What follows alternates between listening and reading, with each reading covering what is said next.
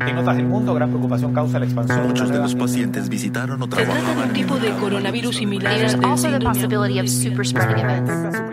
Bienvenidos a Coronavirus, lo que tienes que saber, la versión podcast del newsletter de cada noche de La Tercera, una producción de Crónica Estéreo.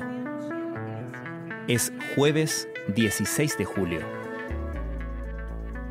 El ministro de Salud, Enrique París, anunció las primeras pruebas clínicas de una vacuna contra el COVID-19 para lo que se requieren 3.000 voluntarios.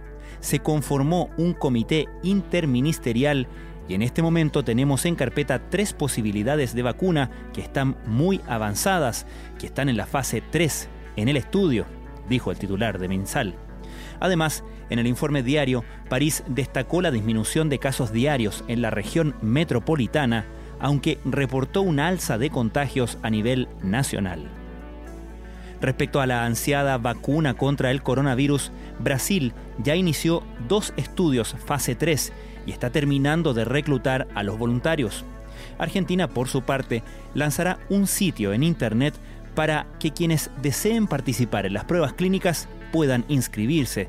En el caso de Brasil, ese país está trabajando con Sinovac Biotech, el mismo laboratorio con el que la Universidad Católica firmó un convenio y con la vacuna que desarrolla la Universidad de Oxford y el laboratorio AstraZeneca, dos de las más prometedoras a nivel mundial.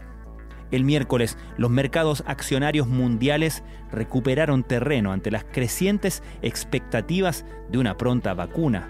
Esto después de que a comienzos de semana la vacuna contra el COVID-19 que desarrolla la compañía biotecnológica Moderna generó respuestas de inmunidad rápidas y fuertes en todos los voluntarios que la recibieron en la fase 1 de la investigación.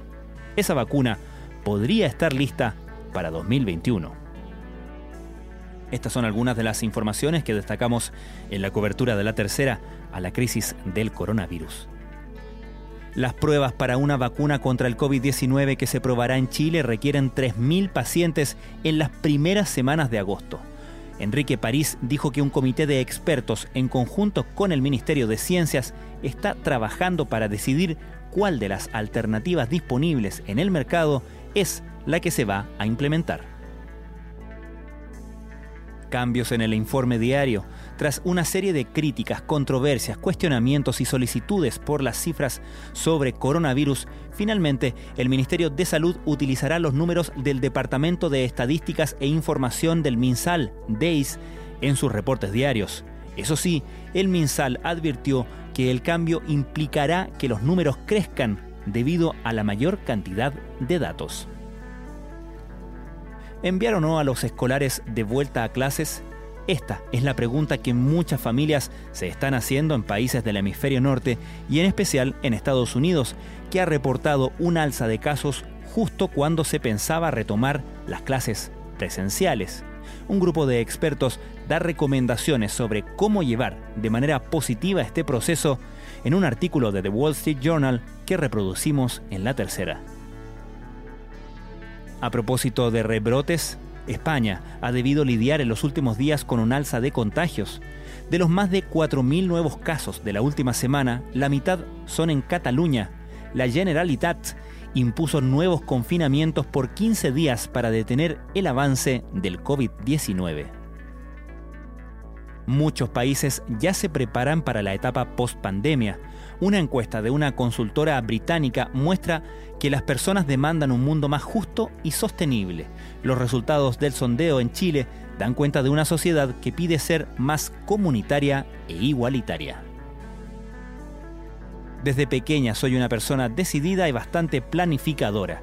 Así que cuando el coronavirus llegó a Chile, me dije a mí misma, este virus no va a detener mis planes de ser mamá por primera vez y quedar embarazada este otoño.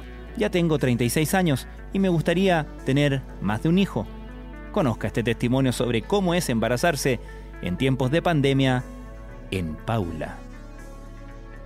Y en nuestra sección Clase Abierta te enseñamos a fabricar tu propia cerveza. La clase está dirigida por René Nogel, el maestro cervecero de Kunzmann, que explica todos los puntos básicos de la cerveza. Esto fue Coronavirus, lo que tienes que saber. la versión podcast del newsletter de cada noche de La Tercera. La redacción es de Alejandro Tapia, la producción de Crónica Estéreo, el podcast diario de La Tercera.